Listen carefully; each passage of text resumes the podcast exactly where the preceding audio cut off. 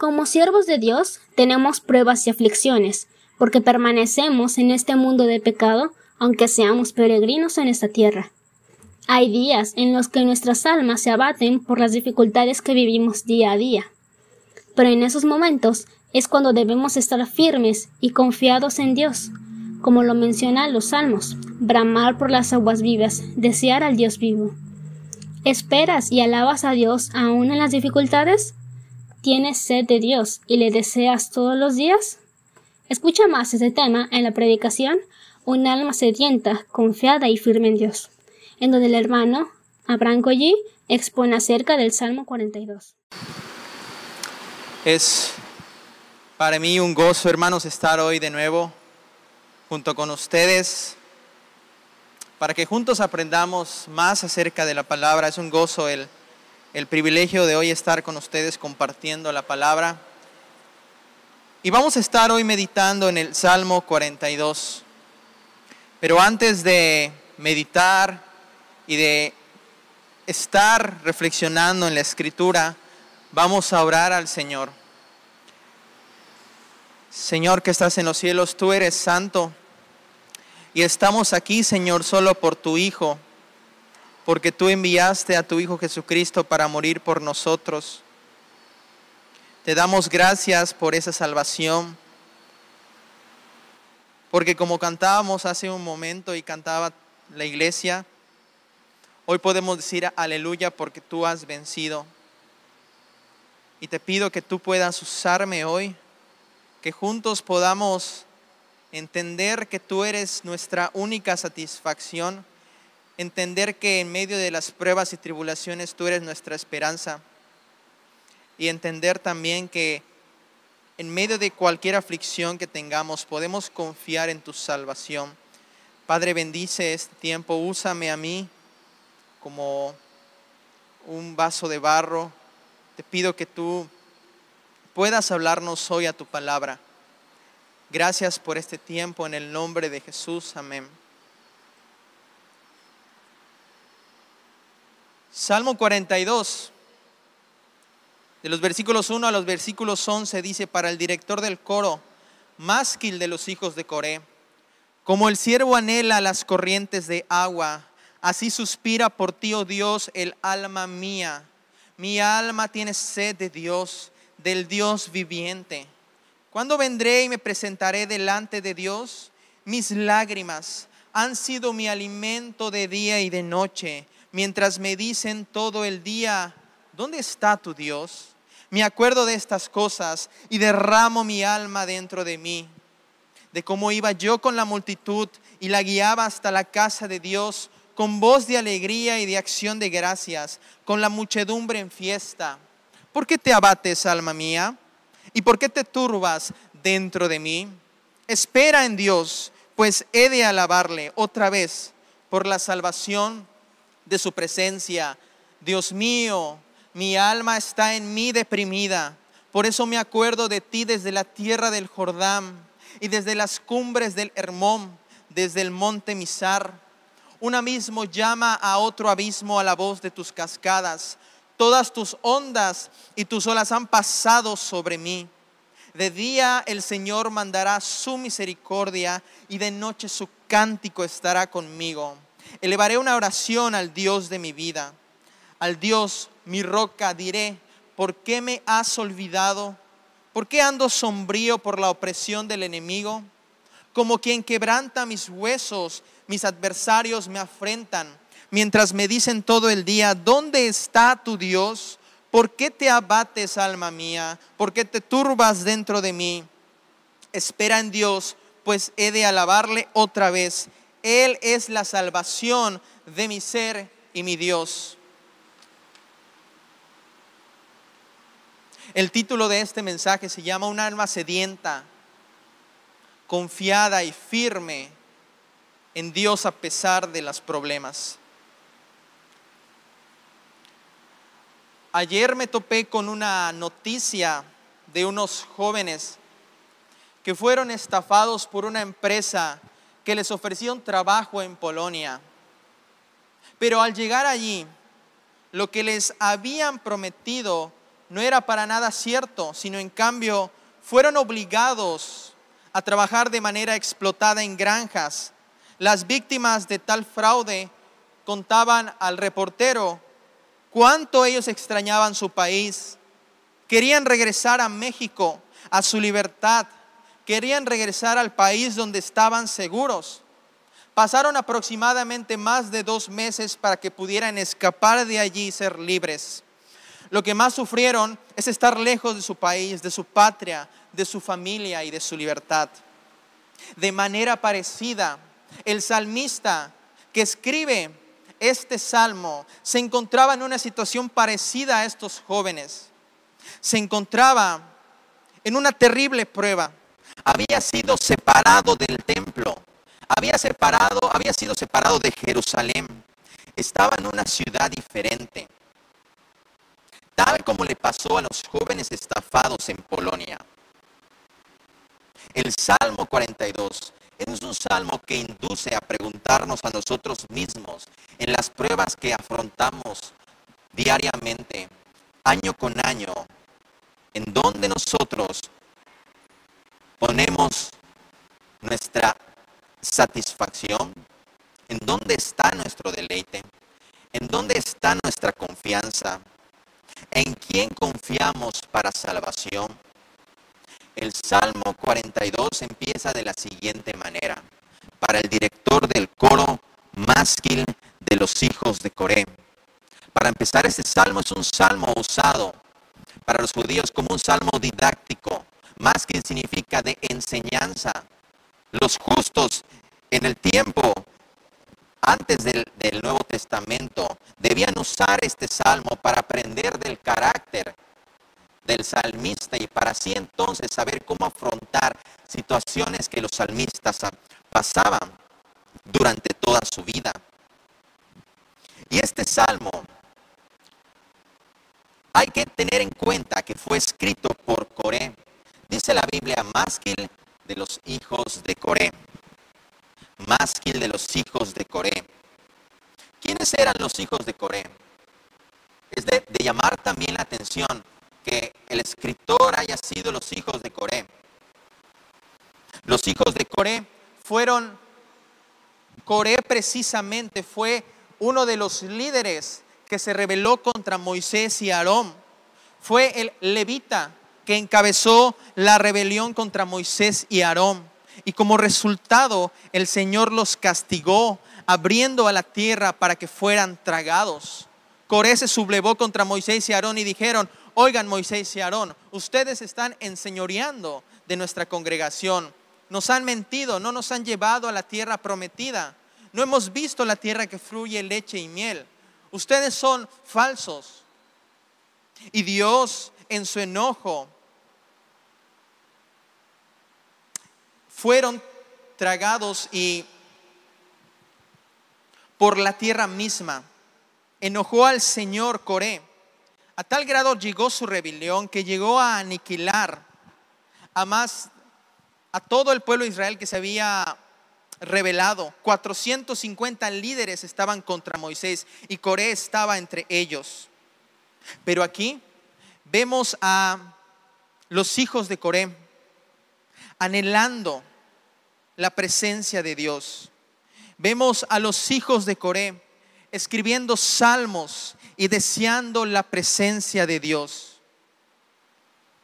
Esto debe llamarnos mucho la atención, hermanos, porque sin duda alguna muchos de los que hoy están viendo esta transmisión, muchos hermanos no tienen familias piadosas. Muchos de los hermanos no tienen un ejemplo familiar piadoso a quien seguir. Tienen padres y familias como las de Coré, y los reverdes líderes sin temor a Dios.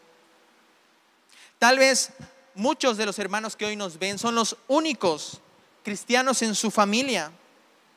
Los hijos de Coré no siguieron el ejemplo de su familia, no siguieron el ejemplo de su padre, sino que nos dan un ejemplo a seguir, que en medio incluso de padres impíos, en medio de una generación impía y en medio de una situación impía, el verdadero cristiano va a saber vivir en medio de todo ello. Espero en Dios y use este salmo para que aliente nuestros corazones y los conforte de manera en la cual podamos salir de este culto confiados aún más del Señor. Hay tres cosas que vemos en todo este capítulo, a lo, largo, a lo largo de todo este capítulo. El primero es que en medio de las pruebas, en medio de la aflicción, nosotros como cristianos debemos tener en cuenta que Dios debe ser nuestra satisfacción. Segundo, en medio de las pruebas y aflicciones, Dios debe ser nuestra confianza. Y tercero, en medio de las pruebas y aflicciones que pasamos, Dios debe ser la esperanza en la que confiamos. Los, primeros cuatro versículos del salmista dicen, como el siervo anhela las corrientes de agua, así suspira por ti, oh Dios, el alma mía. Mi alma tiene sed de Dios, del Dios viviente. ¿Cuándo vendré y me presentaré delante de mi Dios? Mis lágrimas han sido mi alimento de día y de noche, mientras me dicen todo el día, ¿dónde está tu Dios?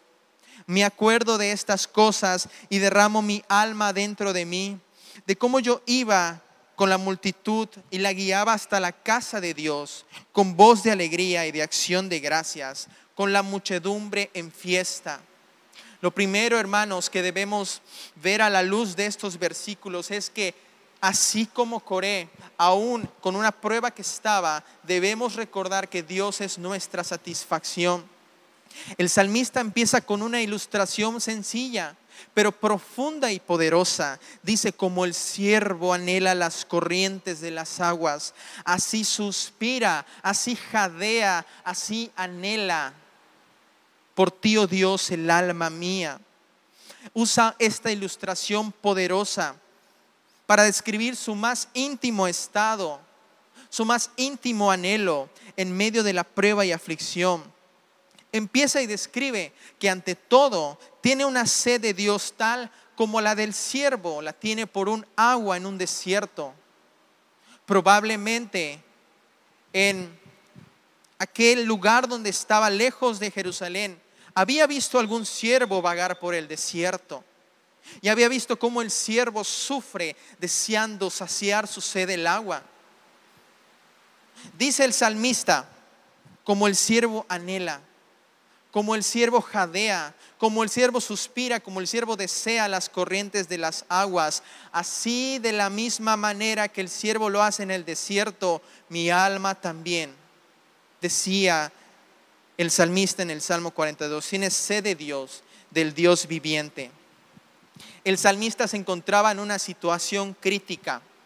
No nos explica el Salmo del todo en qué situación se encontraba, pero a la luz de lo que vemos, de todo el capítulo, podemos entender que los hijos de Coré, quienes escriben este salmo, estaban alejados del templo de su Dios estaban alejados del lugar que representaba la presencia del Señor. No sabemos por qué estaban alejados del templo. Probablemente fue escrito en el tiempo de la, deportación a Babilonia, o probablemente mientras viajaban al templo fueron secuestrados por un, por un enemigo. Pero lo que sabemos es que los levitas en este momento, los hijos de Coré que escriben este salmo, estaban lejos de su templo, de lo que amaban hacer. Y eso es lo que les causaba una profunda aflicción y tristeza. Estaban alejados de lo que era su vida entera. Era de las familias de los levitas. Los levitas eran los que estaban encargados de estar en la presencia de Dios. Los levitas eran los que estaban encargados de servir en el templo. Su vida total era completamente servir al Señor. Estaban dedicados a la obra del Señor, a alabar al Señor, a meditar en la ley del Señor, a enseñar la ley del Señor al pueblo entregados de tiempo completo al ministerio sacerdotal y levítico, consagrados a Dios para la obra santa. eran quienes alababan al Señor todo el tiempo. Pero en este momento estaban separados de ello, estaban separados de lo que acostumbraban a hacer, no estaban en el templo, no podían adorar a Dios. Era algo como lo que hoy estamos pasando en la pandemia, hermanos. Muchas veces sin tener la oportunidad de poder asistir presencialmente al templo, sin tener la oportunidad a causa de la pandemia de poder congregarnos y convivir como quisiéramos. De la misma manera el salmista pasaba algo allí así. Pero lo que él deseaba era Dios. En medio de la prueba que, que pasaba, veía a su mundo, veía todo lo que había alrededor, muy probablemente dioses paganos, muy probablemente placeres, muy probablemente tantos pecados que veían, pero al verlos él decía, no, yo anhelo de nuevo alabar al Señor en el templo, no, yo deseo al Dios viviente. ¿Y de qué Dios estaban sedientos ellos? El versículo 2 dice, mi alma tiene sed de Dios, del Dios viviente. Él no se refería al Dios a los dioses paganos que muy probablemente veía ahí, en la tierra separado de Jerusalén, hechos de palo y piedra, o de incluso de nuestros dioses secos y vanos y muertos como el placer, la comida, diversión, etc. Él tenía sed del Dios viviente. Y este, hermanos, es un ejemplo a tomar en cuenta. Porque muchos judíos en su situación no hicieron lo mismo que el salmista. Aun cuando el Señor deportó a Jerusalén a los judíos por haberse rebelado contra el Señor, aun cuando el Señor los castigó, aun cuando los llevó a una tierra diferente, los oprimió por su pecado y a causa de su desobediencia, los judíos no reaccionaron. Los profetas Isaías, Jeremías y Ezequiel claramente demandan al pueblo de Israel que aún con el castigo del Señor, aún siendo deportado, su corazón seguía obstinado. Y es más, tal era el grado que se apartaban mucho más de Dios y se iban más a lo espiritual. En este tiempo que muchos han pasado alejados de la comunión de la iglesia, ¿Ha hecho eso que caigas aún más en el pecado? ¿O has podido admirar y valorar mucho más como los hijos de Icoré lo hicieron? El templo, la congregación. Los hijos de Coré, en vez de alejarse, se acercaron más a Dios y anhelaron estar más en su presencia.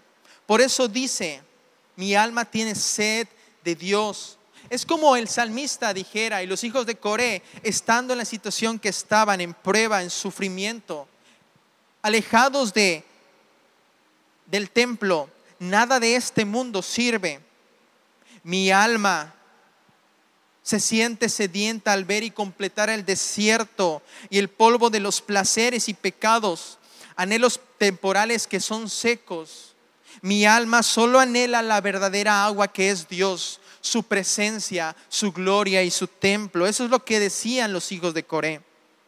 ¿Y qué ejemplo es el de Coré en medio de la tribulación? En vez de mirar al mundo, miraban a Dios como su supremo deleite. Por eso es que se preguntaban también y decían, ¿cuándo vendré y me presentaré delante de Dios? ¿Qué era lo que los hijos de Coré anhelaban? En otras palabras, se preguntaban ellos, ¿cuándo llegaré a tu templo de nuevo para saciarme de ti agua viva? ¿Cuándo de nuevo me voy a congregar con el pueblo de Israel para cantarte, para leer la Torá, para leer la ley del Señor, para ver cómo a través de los sacrificios de animales el pueblo era cubierto de su pecado? ¿Cuándo? ¿Cuándo de nuevo decían los hijos de Core? ¿Cuándo de nuevo voy a disfrutar ello? ¿Cuándo de nuevo voy a estar leyendo a Moisés las obras grandes que el Señor hizo con ellos?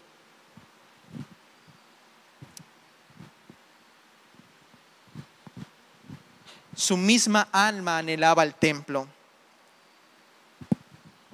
Y decía, me acuerdo, dice la escritura, de estas cosas en el 4, y derramo mi alma dentro de mí, de cómo iba yo con la multitud y la guiaba hasta la casa de Dios, con voz de alegría y de acción de gracias, con la muchedumbre en fiesta.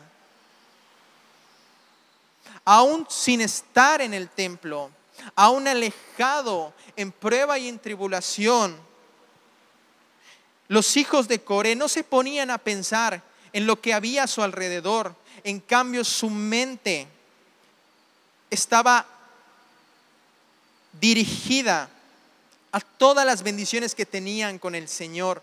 Por eso es que dice, me acuerdo de estas cosas y derramo mi alma dentro de mí, de cómo iba yo con la multitud y la guiaba hasta la casa de Dios con voz de alegría y de acción de gracias, con la muchedumbre en fiesta. Lo que el salmista hacía era ocupar su mente en meditar en Dios. Lo mismo que hacía otro salmista en otra prueba. Y decía, dulce será mi meditación en él. Yo me regocijaré en Jehová. En vez de contemplar y mirar a Babilonia o el lugar donde estaba, él recordaba y ponía su mente en meditar en las bendiciones que produce estar con el Señor. Su mente, alma, todo anhelaba el templo. Era su vida el templo estaba dedicado a ello, pero no podía, pero aún en su mente podía entender que a pesar de todas sus pruebas y a pesar del mundo en el que estaba, solamente Dios era su satisfacción. Pero no solamente eso nos enseña el Salmo,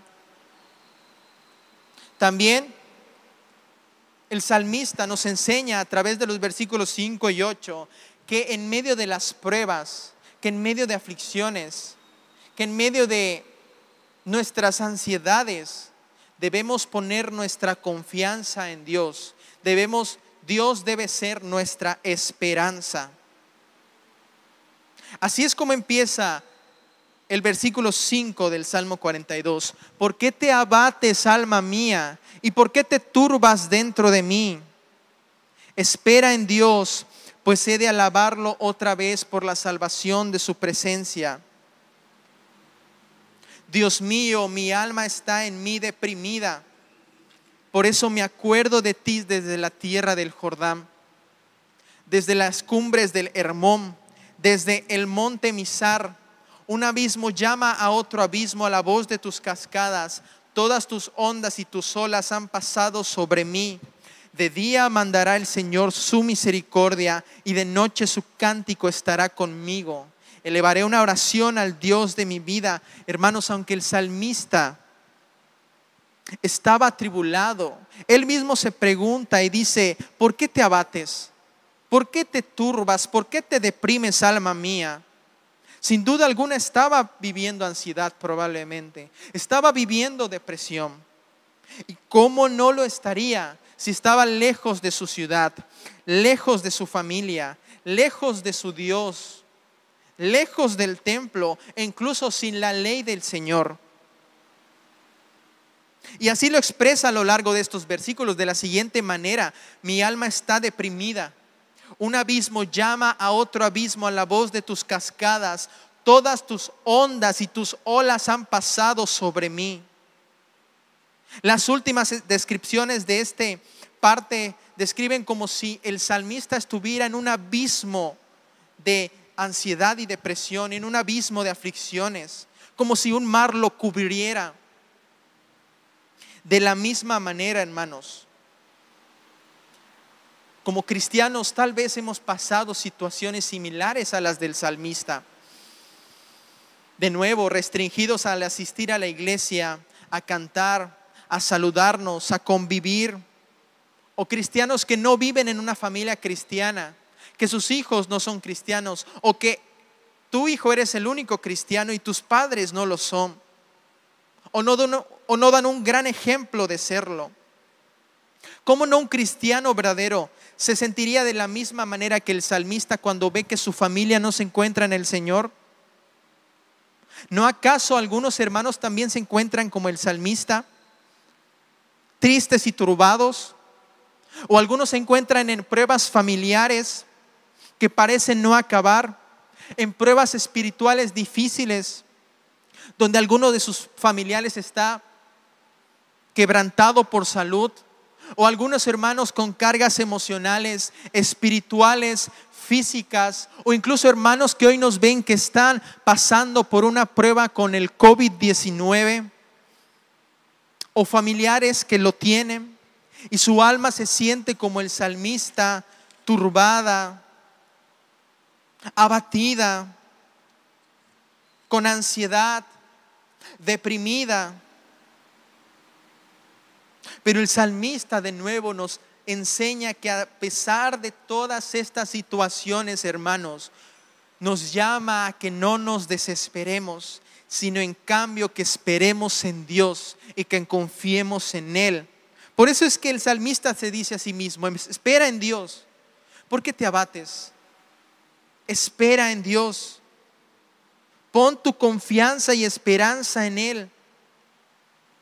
El salmista dice, sí, estoy cansado, estoy agobiado. Sí, me abruma el saber, el saber que no estoy en el templo de mi Dios. Me abruma el no poder cantar, pero aún con ello no me dejaré dominar, sino en cambio pondré mi esperanza en Dios.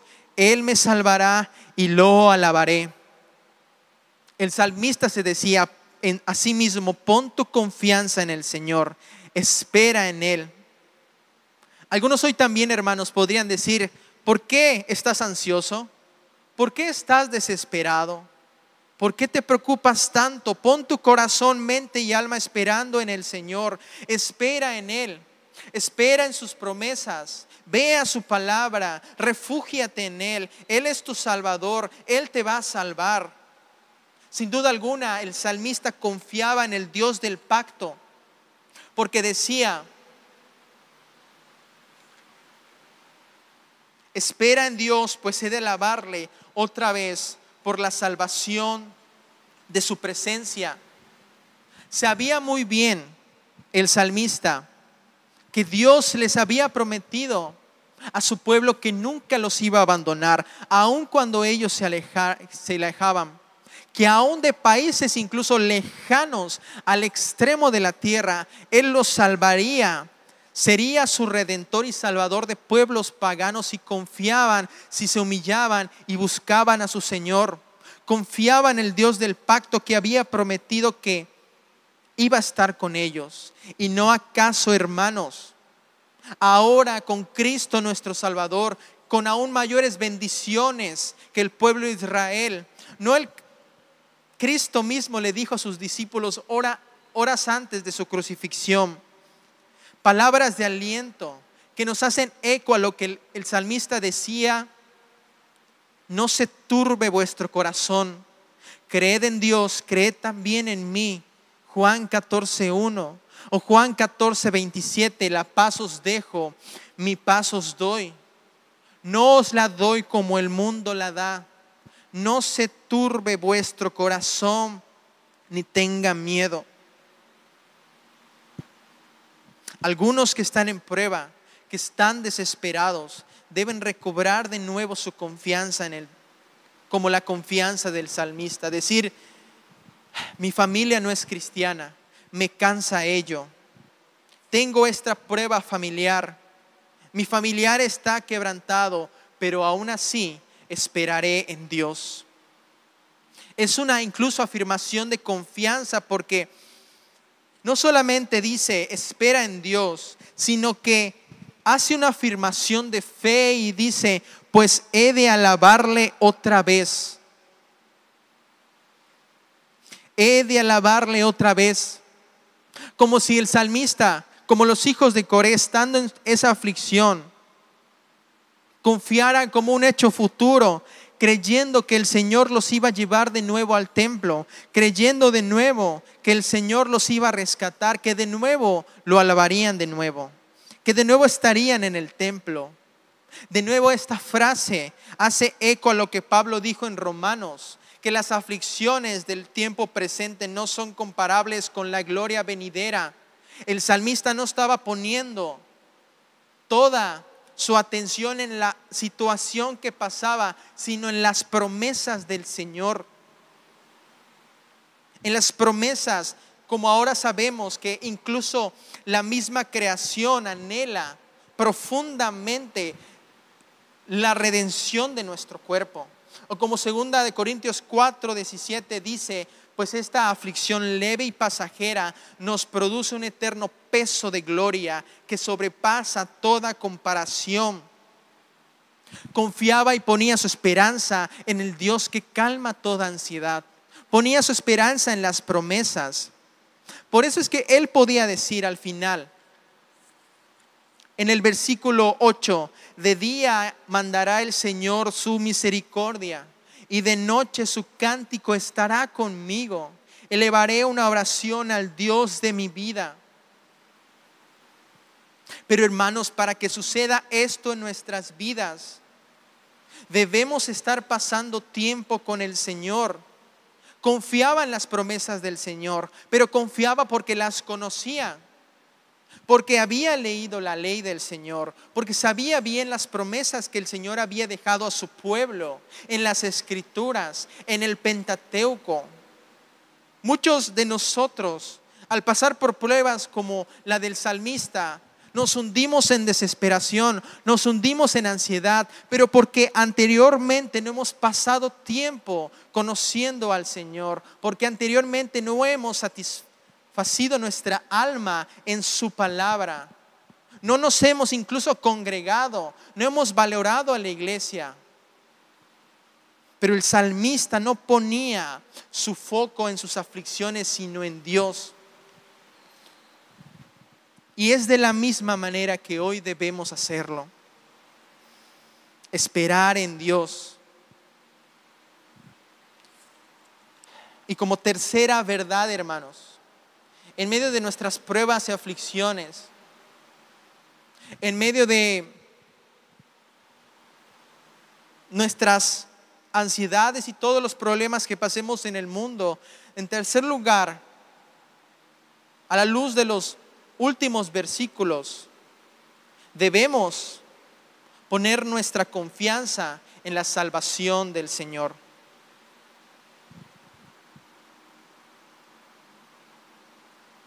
De los versículos 9 al 11 dice,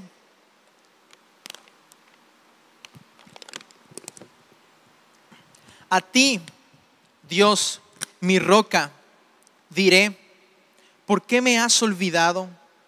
¿Por qué ando sombrío por la opresión del enemigo? Como quien quebranta mis huesos, mis adversarios me afrentan mientras me dicen todo el día, ¿dónde está tu Dios? ¿Por qué te abates, alma mía? ¿Por qué te turbas dentro de mí? Espera en Dios, pues he de alabarle otra vez. Él es la salvación de mi ser y mi Dios. Por último, el salmista nos recuerda que en medio de todo nuestra esperanza debe estar puesta en el Dios nuestro Salvador. Lo primero que dice es a Dios mi roca. Que de una manera en otra dice, sin ti Señor, las tormentas que me sobrevienen harían que mi vida se desvanezca, pero contigo me mantengo firme.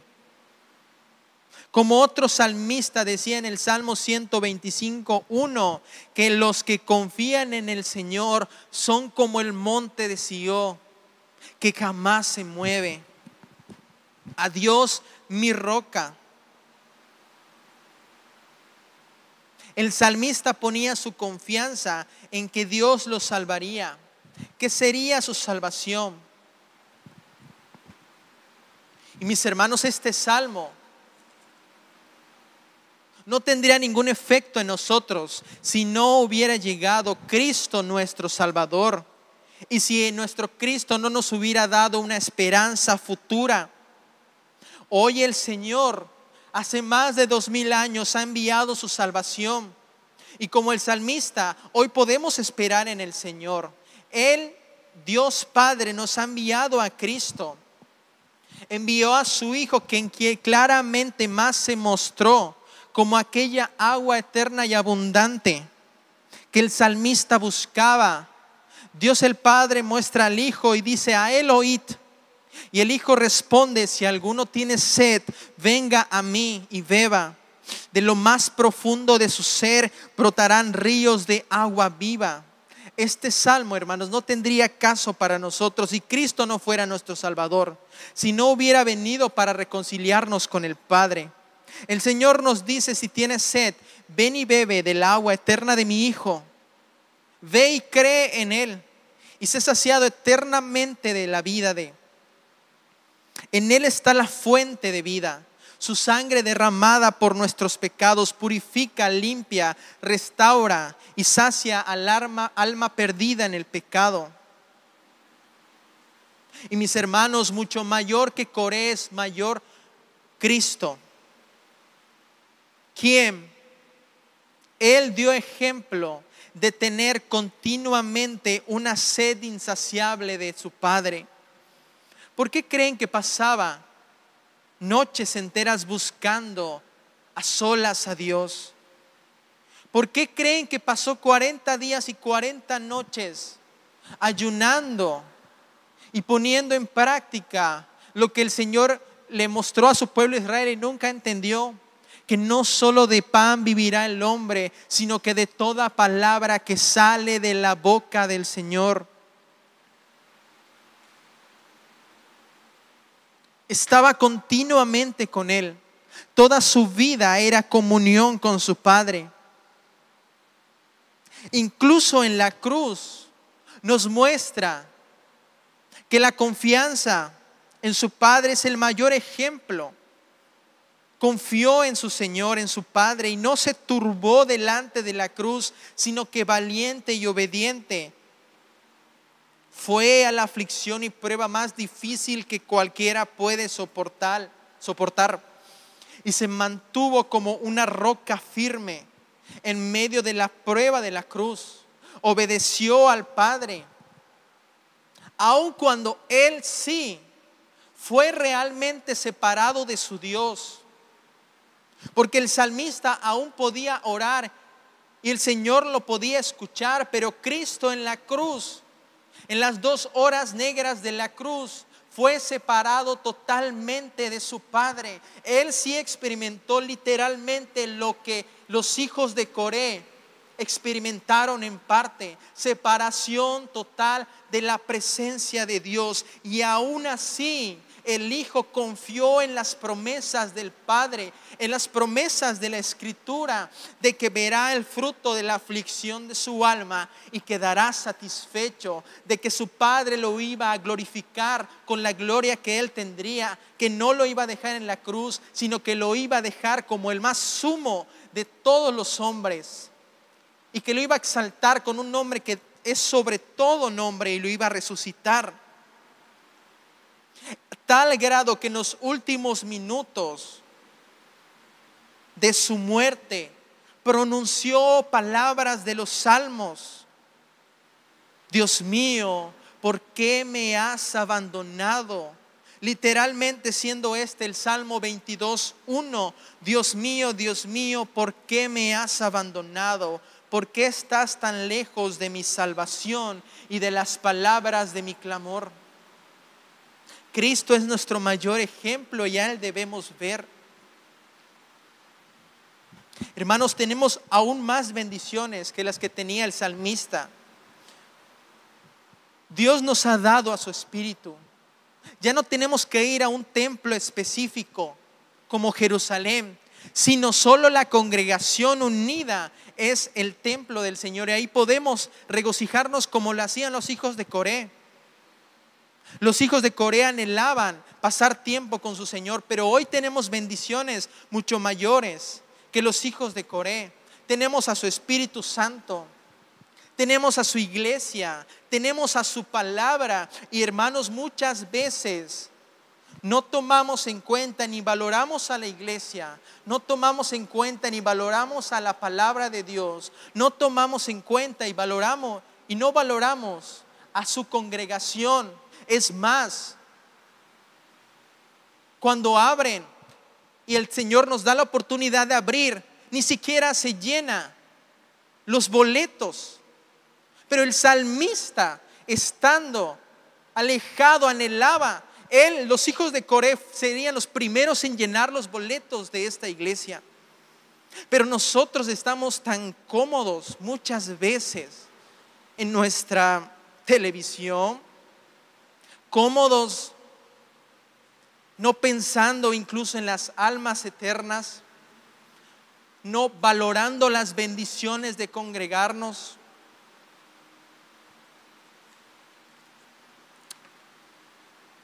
Hermanos, sin duda alguna, es necesario examinar nuestra vida a la luz de este salmo. ¿Es nuestra satisfacción el Señor?